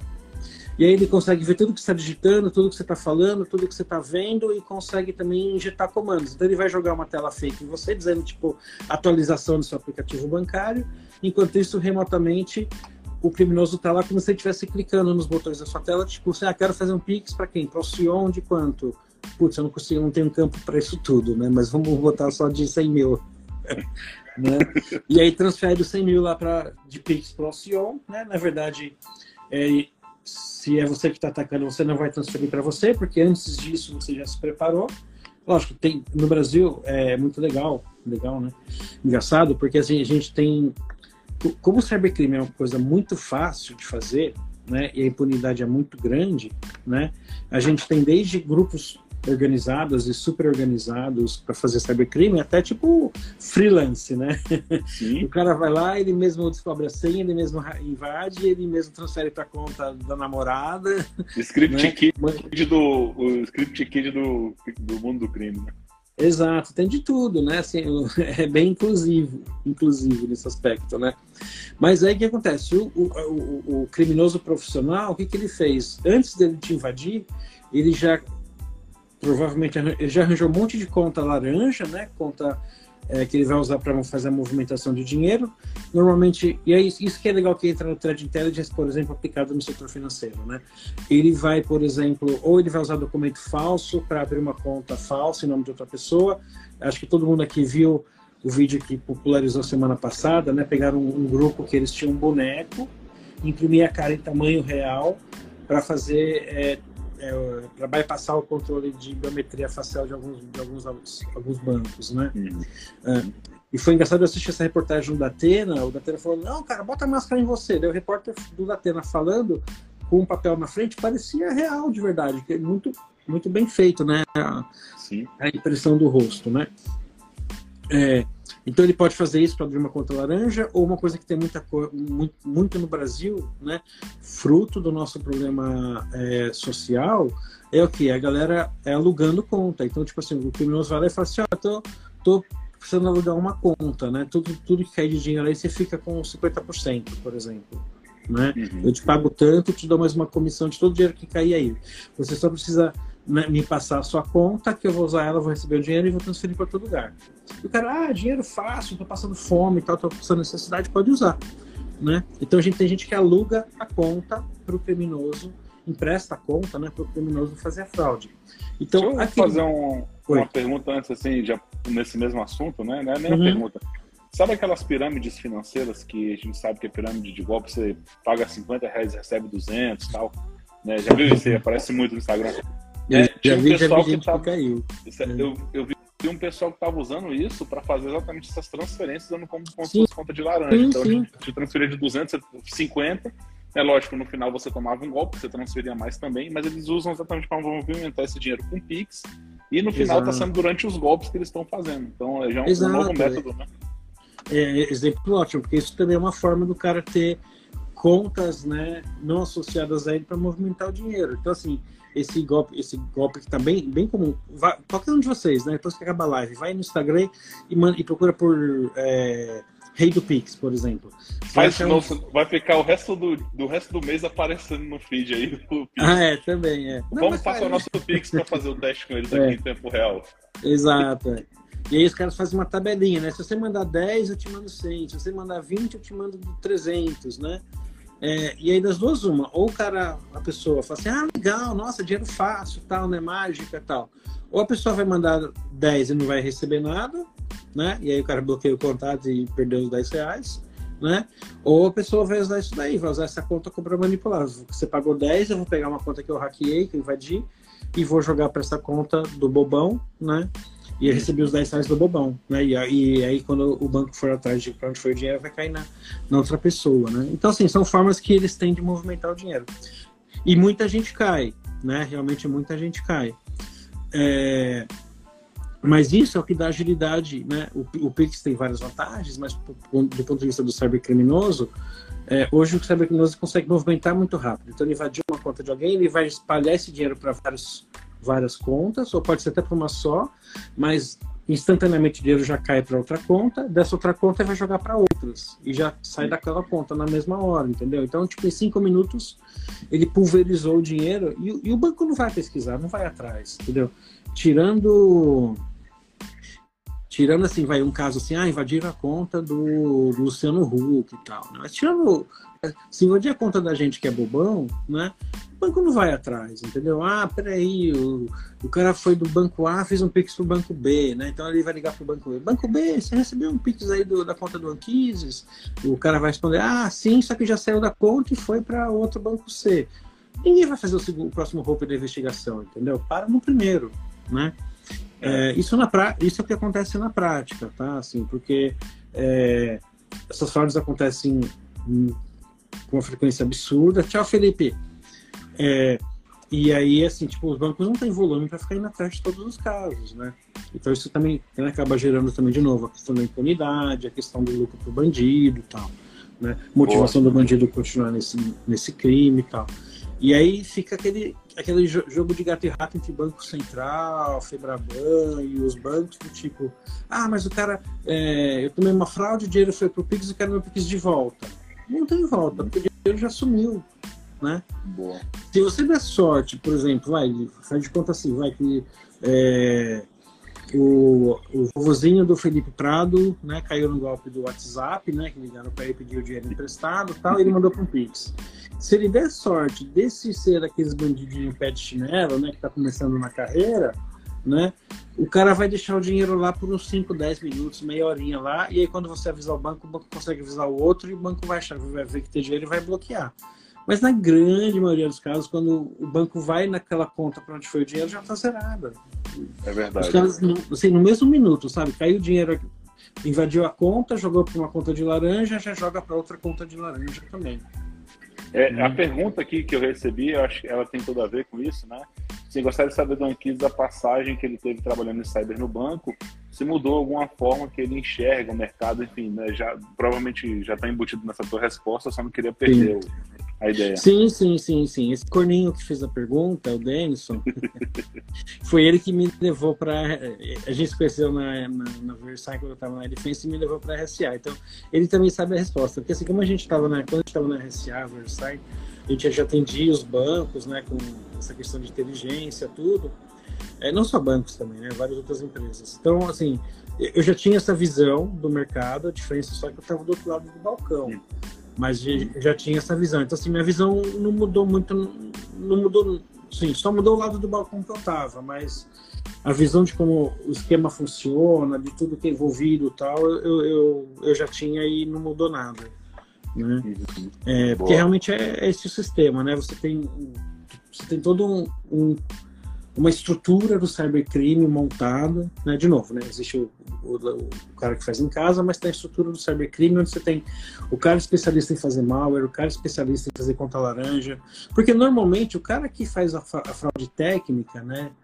É, de roubar um dado de cartão, de invadir um celular e transferir o Pix, ele não sabe fazer a, a, a parte operacional física da fraude, né? Como que eu vou pegar aquele dado de cartão e transformar isso numa compra é, e receber essa compra e revender ela sem ser preso no processo, né? Porque, ah, tudo bem, ah, peguei um, um cartão fake aí, fui na, lojas, nas casas Bahia e gastei, entendeu? Mas se apitar lá que é fraude e baixar a segurança, o que você vai fazer? Você vai ser, pode ser preso, entendeu? Uhum. Então, não, uhum. peraí, tem que ter todo um esquema né, de interceptação, de receptação, de, né, de movimentação de, de, desses valores é, virtuais para transformar isso num valor real sem ser preso, sem ser preso na, na cadeia, né? No, na, não na cadeia, mas no, no, processo, né? Eu falei cadeia no sentido de processo. Que nem a gente falou, né? Tipo, ai caramba, peraí, fugiu. Ah, não, a questão do, do golpe do Pix, né? Então o, bandido, o, o criminoso original, ele foi lá, invadiu uma conta e transferiu para uma conta de laranja, que pode ser o cara que caiu no golpe do manda, você manda 100 que eu te mando mil de volta, né? Uhum. Uh, e aí, o criminoso original, então o que ele fez? Assim, ele está longe, a identidade dele não está envolvida no processo. O processo está onde aconteceu a fraude? Na conta da vítima e na conta do bobão. Então, se o banco for atrás, vai prender o bobão, né? Que Exato. caiu no golpe do, do, do, do Pix, né? Que manda 100 e recebe mil. Ele recebeu mil e mandou 100 pro bandido, entendeu? E na verdade ele nem mandou 100 pro bandido, ele mandou 100 para uma conta laranja do bandido. Hum. Então, o cara né, que manja da parte do, do Paranauê das fraudes, ele faz um, uma parte da fraude. O cara técnico faz outra parte. Os dois se juntam né, e, e vão fazer a fraude. Então, você tem as etapas da fraude, o ciclo da fraude, com times especializados em cada um desses. E aí essas, esses grupos podem ser mais ou menos grandes, né, de 5, 10, muitas vezes até mais pessoas, e, e faturam milhões, assim, porque é, é o tempo todo, né? Tem o cara lá na cadeia que fica ligando lá no celular. Mãe, fui assaltado, fui roubado tal. Manda um pix pra mim. É um crime organizado é um crime. a gente vê assim, mas é um crime organizado. Cara, puxando um pouco esse exemplo que tu trouxe aí, teve uma pergunta aqui também, não sei nem se ainda tá aí, peço até desculpa que eu demorei um pouquinho para puxar as perguntas aqui, que estava muito interessante o papo, né? Então, fala assim, como é que é o trabalho de um thread hunter, né, nesse ponto? A gente pode talvez usar até esse exemplo aí, ou enfim, né, usar o exemplo de algoritmo uhum. que a gente estava falando. Tá. É, normalmente, assim, o ideal, assim, você não vai ter uma pessoa sozinha que faz tudo, né? Assim, tipo, você tem o quê? É, você tem uma ferramenta, né, que te automatiza a coleta de informações em várias fontes, né? Grupos criminosos, é, Twitter, é, redes sociais, né? Você tem uma ferramenta que vai te alimentando, vai capturando esse monte de coisa é, automaticamente para você. Aí, normalmente, você pode ter o quê? Você pode ter um, né, um, um, primeiro, a própria ferramenta também já faz uma seleção do que parece que é interessante ou não. Aí você tem uma camada de analista mais operacional que vai realmente filtrar né, no olho, na experiência do tipo, ah, isso aqui realmente é suspeito, isso aqui é fake, entendeu? Isso aqui é falso positivo tal. E aí, é, isso pensando assim do ponto de vista de coleta de informações. Você pode ter também um time, por exemplo, especializado na parte de análise de malware, vírus, etc. Então, por exemplo, descobrir um novo malware. Ah, quais são os indicadores de comprometimento daquele malware né, que eu posso usar para configurar minhas ferramentas de segurança para bloquear aquele malware. Então, por exemplo, aquele malware novo do Pix, ele invade celular Android, né? Ele tem tal comportamento, ele explora tal vulnerabilidade, então eu consigo botar um controle a mais no meu aplicativo para não ser afetado por esse malware, por exemplo, né? Ou ele fala com um determinado servidor de controle, então você tem um endereço IP de quem comanda aquele malware, então você bloqueia aquele endereço IP. Então você tem vários é, indicadores daquela, daquele malware né, que você pode agregar na seu, sua solução de segurança, né, são os famosos IOC, indicadores de comprometimento, que você pode usar para barrar isso daí. Só que assim, na prática, na prática, é, se o cara recompilar o malware, mudar o nome do servidor, ele, ele tá, uma versão nova. Você tem que estar atualizando isso sempre, entendeu? Você tem que ter a consciência de que, olha, né, você tem o IOC aqui, mas não necessariamente ele vai estar tá válido, mas né, por, na vez das dúvidas bloqueia, né?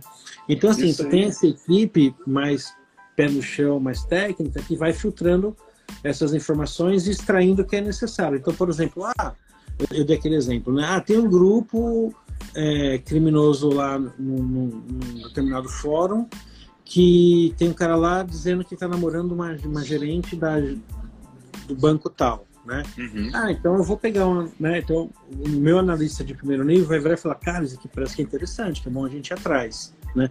Pode ser que seja verdade.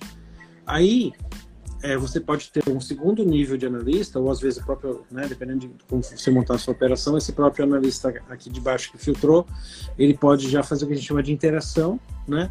Que é um grupo especializado em é, usando uma, uma, um perfil falso, né, ser uma, uma persona falsa, entrar em contato com aquela pessoa e falar, olha, eu vi que você tem isso daí e tal, né? Eu tenho esquema aqui no banco, a gente pode usar essa sua gerente tal, vamos atrás tal. Então o cara formaliza toda uma conversa fake para convencer o bandido tal, e extrair a informação necessária para é, avisar o, o, banco que, olha, tal, tal pessoa está sob risco, entendeu? É, então, assim, normalmente você tem um ferramental que vai te alimentar automaticamente, vai filtrar o que, o que parece ser besteira, né? Você tem um analista para identificar o que é falso positivo versus o que é realmente mais relevante. É, e aí você pode ter uma, uma, outra camada aqui de pessoas que é aquele cara que vai falar, putz, isso aqui realmente é relevante, eu vou atrás dessa informação, né? Mas assim, com todos os cuidados. Então, não vai, não vai ser o Anquises com o seu celular e sua carinha assim que vai entrar em contato com o criminoso e falar, olha, é verdade, tal, passa para mim, tal, manda para mim, tal. Você tem que ter todo, né, uma, uma camada de proteção. Manda é, para o meu e-mail, né? fulano.empresa.com.br, né? Isso, exatamente. Tem uma coisa engraçada, assim, quando teve lá a, a, a Copa, né? aqui no Brasil, as Olimpíadas, tal, a galera tava toda preocupada, caralho, os caras vão atacar, tal, tal, tal. E, gente, assim, você entrava nos grupos lá dos supostos criminosos, você não, não via quase nada, mas também, né, de, de 100 pessoas que tinha lá, devia ter 99 policiais, analistas de segurança, tal, tal, tal, e um curioso. Mas o criminoso estava lá, né? É, então, muitas vezes tem isso também, né? Tem tanta gente querendo fuçar, olhar, olhar, olhar, e de verdade você não tem nada. Então, você também tem que ter essa esse senso de filtrar o que é importante, o que é relevante, o que está te dando negócio, né? Ou, por exemplo, o cara vai e fala assim, ah, eu tenho cartões do banco tal para vender, entendeu? Tenho, é, esse cara tem uma reputação de já ter vendido outras vezes, entendeu? Esse cara, é, esse perfil né, desse cara nesse grupo né, tem uma certa reputação, eu posso confiar que aquela informação realmente é confiável tal. Uma coisa que acontece muito, muito, muito, muito no mercado é o líquido líquido. Né? Então teve um vazamento lá em 2010 de uma base de não sei quem. Aí o cara pega aquela base e fala, tô, tô, vendendo uma base nova de clientes da empresa tal. Na verdade é base velha, né? Então você também tem que ter esse senso do tipo assim, peraí, isso aqui é, é relevante, isso daqui não é, isso é, é, é com o trabalho manual do analista, né? Tem que ver quantas é... estrelinhas tem o criminoso, né? Isso. Exato, qual é a reputação do cara, né? É... E outra coisa interessante, assim, às vezes a, pessoa, a galera pensa que não, a TED Intel descobre tudo, né?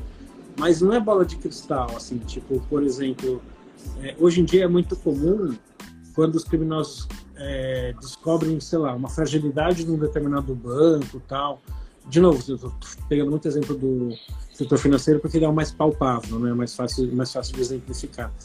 É, mas quando os criminosos descobrem uma vulnerabilidade num banco que consegue ganhar dinheiro, tipo o bug do Pix, né, que a gente comentou há tempo atrás, né? É, é, o cara, na verdade, não sai por aí falando assim, gente, tem um bug no Pix no banco tal. Às vezes até tem quem faz isso, tá? Mas o que hoje tem muito é os caras ficam assim, ficam oferecendo trampo. Né? Eles chamam de trampo. Olha, tenho um trampo aqui com clientes do banco tal, que for cliente do banco tal me procura, né? E daí é, é eu te oriento a, fazer, a fazer aquela fraude e aí você me dá uma porcentagem. Ou eu faço a fraude e jogo para tua conta você me dá uma porcentagem. Então, hoje, que assim, não necessariamente as pessoas falam abertamente qual é o problema que elas estão explorando, né? Então, nem sempre a gente consegue realmente descobrir o, o, o detalhe do que está acontecendo, mas muitas vezes a gente acaba conseguindo descobrir, né, graças à, experiência do analista que conseguiu fazer essa interação e tudo mais. Né? E uma coisa que eu acho que, assim, é, no meu último emprego no C6 Bank, né, assim, é, eu, eu passei um tempo também na área de trading intel lá do banco, e o meu desafio lá, que eu tinha como desafio legal, assim, é pegar toda essa minha bagagem que eu tenho, somente do lado do balcão, e entender como que posso conseguir fazer thread Intel ser útil para a empresa, né? Uma coisa é receber uma porrada de feed, né? Hoje uma coisa que está na moda é MISP, né? Todo mundo quer um MISP. O que é o MISP? O MISP é. basicamente é uma grande base de dados de, de IOCs, né? Ele coleta um monte de coisa, tem umas ferramentas de filtragem, lá, lá, lá, mas é um bancão de dados IoT que você já alimenta suas ferramentas. Né? Todo mundo quer ter um desses, né? Mas não adianta ter tipo, um monte de indicador, você não sei o que significa, para que serve, o que isso está relacionado com o meu negócio, acumular um monte de fonte de um monte de lugar que virar tudo duplicado, né? É, um problema que a gente tinha também, é, que é muito comum, é, por exemplo, perfil falso, né?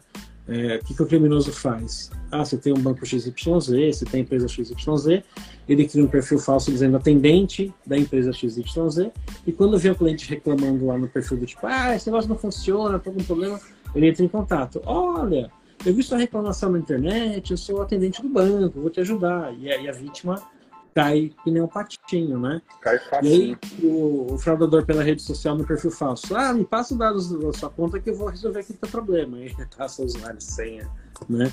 Se, se bobear, se deixar passar o OTP também, passa tudo, né? Passa o segundo fator, passa tudo. Vai é, é, então, um dos trabalhos que, que eu tinha, por exemplo, é, como Traditel, é identificar esses perfis falsos e derrubar eles antes que eles fizessem fraudes, né? Ou antes que fizessem mais fraudes ainda do que eu estava fazendo, né? Só que isso é enxugar gelo, né? É um eterno enxugar gelo, porque se derruba um perfil falso, o cara vai lá e criar outro, né? Conta laranja, você descobre uma conta laranja, bloqueia ela, o cara vai lá e cria outra. Isso é um eterno enxugar gelo, mas que a gente tem que fazer pelo mínimo do trabalho pro cara, né? Pro é, no, final, no final é isso, né? A briga de gato e rato, é segurança é disso, né? A gente estuda, aprende, arruma controles, bloqueia, no outro dia eles vão dar um jeito de bypassar, né? Então um dia a gente ganha, outro dia a gente perde, né? A gente fica nessa eterna briga aí. Exato. É cara, Anquises, é, antes de seguindo aí pra gente fechar, cara, eu queria ver se você, se fosse você dar uma dica aí para, eu quero entrar em Threat Intel, sou da área de TI, não sou da área de segurança, mas quero seguir para a área de Threat Intel. Em que, é. que, eu devo focar? O que, que eu devo pensar em estudar? Assim, o que que o que, que essa carreira traz de benefício, fazer um resumão ali para trazer uma mensagem legal, para a galera. Legal, legal. É, no começo que você começou a perguntar, eu falei, putz, eu não sei, mas eu já, eu já, já, eu já desenhei mentalmente alguns caminhos para entrar nessa área, né? Porque o analista de thread Intel, é, ele é o cara, então, que ele, que ele sabe segurar o celular enquanto ele está caindo. Compra o suporte. Né? Troca o suporte na 25 Não sabe comprar o suporte para o celular, mas enfim, ele finge que sabe. Né? Deixa eu botar aqui a bandeira do não deu certo. Ué. É, mas enfim, o analista de Intel é aquele cara que entende das, das fragilidades e possibilidades de fraude do negócio, né? E do impacto disso, e como resolver, e como, principalmente como prevenir. Né? O papel da inteligência é, de ameaças é a gente prevenir que aquela ameaça se concretize. Então, esse é o grande valor que a gente tem, né? como profissional, né? dentro da empresa tal. Então, é, eu consigo imaginar duas formas da gente entrar nesse, nessa, nessa área para quem está vindo de uma área técnica, tá? É, na verdade, digamos, aí, vou pegar pensar em três áreas, né? É, porque normalmente a área de prevenção a fraudes, na maioria das empresas, não está relacionada ao time técnico, está relacionada ao time de negócio. Então, assim, quem trabalha no time. Fala nisso aí, ó. Quem entrou foi a Rachel. A Rachel trabalha com isso aí lá na nossa área. A Rachel entrou? Entrou até a Rachel Bullman aí, ó. Ah, tá, não, eu conheço outra Rachel. Mas legal, ah, não, Rachel. Ele trabalha comigo. É, legal. Então, assim, por exemplo, tem esse pessoal, né, que é formado na questão de prevenção a fraudes, que é muito virado para o negócio. Só que, assim, eles tratam com a fraude no dia a dia, né? Então, eles têm um certo background para entrar na área de trade intel, é... só que não tanto técnico, mais, a, mais, a, mais analítico, né? Então, por exemplo, não seria aquele primeiro analista que eu comentei que ficaria fuçando nos logs da ferramenta tal, mas seria aquele que fala, pô, isso aqui é relevante, isso aqui não é.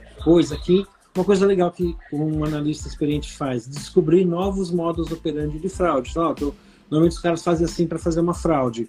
Opa, descobriram um jeito diferente, tal. Será que esse jeito funciona? Funciona tal. Quem vai dizer isso? É essa pessoa que tem uma visão mais do negócio, do, do, do, aplicativo, de como fraudar isso daí e tal. Então, esse pessoal que trabalha com prevenção a fraudes, eles têm um caminho para entrar dentro da área de threat intel. É, do ponto de vista técnico da nossa área, eu vejo dois caminhos também. É, naturalmente, o pessoal de SOC né, pode amadurecer e trabalhar na área de search, de resposta a incidentes, né? E, naturalmente, essa pessoa de resposta a incidentes é um ótimo profissional para trabalhar na área de threat intel também. Né? A diferença é que ele não vai ficar respondendo o incidente, mas ele vai ficar. Né? Ele sabe o que leva a um incidente, então ele vai ajudar a prevenir que aquilo chegue naquele ponto de virar um incidente. Né? Ou mesmo se virar, ele vai saber trazer informações para ajudar na resposta a incidente. Então, um profissional de resposta a incidentes ele é um ótimo profissional para entrar na área de Thread Intel. E normalmente o cara do, do C-Cert, ele veio da área de SOC e tal, do, do lado do Blue Team é, da vida, né? Vou pegar um exemplo bem besta. A gente está sofrendo um ataque de ransomware, né? E o cara pediu um resgate de tantos, tantos milhões de reais, sei lá. O que, que o cara de Thread Intel entra nessa hora? Não vai ser ele que vai tentar recuperar o backup. Mas ele é o cara que vai virar e falar, cara, esses caras aqui que estão usando esse ransomware é do grupo tal, né? É, eventualmente para esse grupo existe um, uma, uma, vulnerabilidade que a gente consegue recuperar sem precisar pagar, né? Ele vai dizer, olha, normalmente esse grupo usa tal tática, então a gente vai dentro da ferramenta de segurança ver se aqui, né, analisar até onde o grupo conseguiu entrar, invadir. Ah, eles filtram informação de tal forma, então vai, a gente vai na ferramenta de segurança para ver se aquela filtração realmente aconteceu é, ou não, né? Então, é, o cara de tradição ele pode te dar as guias né, de como responder ao incidente baseado no perfil do cara que está te atacando, né, do threat actor que está te atacando. E além disso, quando o cara pedir o resgate, ele vai, ele vai ter condições de virar e falar, cara, esse criminoso aqui, normalmente quando a gente paga o resgate, ele, ele dá as ferramentas de segurança, as ferramentas para recuperar seus dados, ele cumpre a palavra, entendeu? Tem Criminosos que não. Criminoso ético. Pagou o resgate, ele some com seus dados, vaza e não respeita a negociação, né? É, então, esse tipo de informação, por exemplo, no momento de incidente de ransomware, só para ficar nesse exemplo, é, o cara de thread intel pode ajudar bastante, né? E outra forma de entrar na área de thread intel, que eu também vejo, é pelo Red Team, né? Pelo time de análise de malware, porque uma parcela do trabalho de threat intel é justamente essa parte de análise de malware, entender como o malware funciona, como que ele, com quem que ele comunica, tal. Então esse conhecimento também é muito importante é, dentro do, de uma disciplina de threat intel que você tenha. Então são três perfis que eu vejo que podem é, né? Lógico, não é tipo, vou assistir uma palestra de 30 minutos e vou virar especialista em thread intel. fica a dica, fica a dica. Fica a dica né? Não, mas assim, é uma forma de você construir conhecimento e experiência para chegar dentro é, dessa área de thread intel, entendeu? Análise de malware é uma área super legal. Né? Ah, o é, Rafael Souza é especialista aí nessa área. O cara, é, o cara manda bem. E assim, é um mercado que, infelizmente, você não vai, você não tem tantas oportunidades, perdão, tantas oportunidades, porque são poucas empresas que precisam de um analista de malware no seu dia a dia, né? É, Mas, assim, é um conhecimento que você pode usar, pode levar, pode ir treinando, pode ir se especializando mesmo por diversão nas horas vagas tal. E aí, quando surgir uma oportunidade, você vai para isso, ou eventualmente você usa isso daí, né? É, dentro de um Red Team, dentro de um, é, dentro de um time de thread Intel, né? Mas a análise de malware é uma, análise de malware é uma área muito legal também. Bacana. Pô, cara, legal aí pelos teus exemplos. Para quem não pegou toda a live aí, já deixar claro aí pro pessoal, né? Eu lancei uma, uma hora e meia de live. É. Pra quem é, dormiu no meio, né, quando a galera. Tava babando com o celular no sofá aí, né? É. Boa, mas é, então se quiser ouvir depois o podcast, tá? Eu tô lançando, tô lançando todas as lives como podcast, então quem quiser acompanhar, né? Chama AJ Podcast, mas tá o link no meu perfil. Então entra lá no perfil lá, no, tem um link na bio, né? Como o pessoal fala, então o link tá na bio. Agradeço aí quem está dando follow aí no meu, no meu perfil também, e quem está dando follow no perfil do Lanquises, acho que vale a pena seguir, tem vários posts bacanas dele também. Né? Como quem ele não falou, né? que eu falei, pode dar um follow também, não tem problema, não fazer uma pessoal. Até falar mal, né? Falem mal, né? Ah, que isso, cara. Anquis é um cara referência, não preciso nem falar, né? Anquis é que a gente falou, background aqui do ele é referência no mercado aí, o cara que é da comunidade, né? entrega de volta o valor que ele aprende, sabe? Isso é, é muito legal, né? A comunidade, a comunidade de segurança a gente tem muito disso, né? E é o grande motivador de eu estar puxando isso aqui tudo, mas Anquis, muito obrigado pela tua participação, cara. Espero ter muito mais oportunidades como essa para que a gente acompanhe aí, tá? É, bata mais um papo, é, é, muito bacana ver isso mesmo. E, cara, deixar aberto aí, se você quiser falar, pra gente poder fechar. Uma pergunta, depois você vai salvar também o vídeo no Instagram, como é, eu não sei se pode desse tamanho todo ou não. Pode, mas eu, eu não, eu não publico não, eu publico só o áudio. Ah, entendi, entendi. Ah, então tá bom. É, mais curiosidade mesmo. É, mas, cara, putz, obrigado pelo espaço né? O papo foi legal. Não sei se a meta era fazer só uma hora e a gente ficou uma hora e meia, porque também o papo foi bem legal, né? Estou é, à disposição aí para trocar mais ideias, fazer mais lives dessas e compartilhar experiência e fazer mais b-sides por aí, né? Esse fim de semana teve a b-sides desse ano, né? Quero e ficar junto caneca, com a né? comunidade. Né? O pessoal vai postar, hashtag quero minha caneca. Exato. É só ir no evento. Não, é só ir no evento e comprar lá, né? É só ir no evento. É, mas a camiseta do evento tá, vai estar tá, vai tá venda na loja do Imaginário Nerd. Então quem não foi no evento pode comprar a camiseta assim mesmo. Ficou top. Mas é isso, cara. Assim, muito obrigado aí pela, pelo espaço, né? É um prazer enorme é, conversar com você, compartilhar conhecimento com a galera. A gente já se conhece há um tempinho, né? Então, assim, tem um puta respeito aí é, pelo seu trabalho também, né? Pelo trabalho que a gente já fez junto, assim, de zoeira também, né? E obrigado aí de novo, assim, de novo, qualquer dúvida, estou à disposição, tal, tenho o maior prazer em ajudar. Bacana. Obrigado. Então tá, galera, a gente se vê no podcast aí, quem quiser acompanhando, nas próximas lives, quem estiver me seguindo aí no perfil, tem várias lives aí que eu tô fazendo durante a semana, é só acompanhar e ver os conteúdos que eu tô postando. Abração aí, pessoal. Boa noite, até mais. Tchau, tchau. Boa noite, tchau, tchau.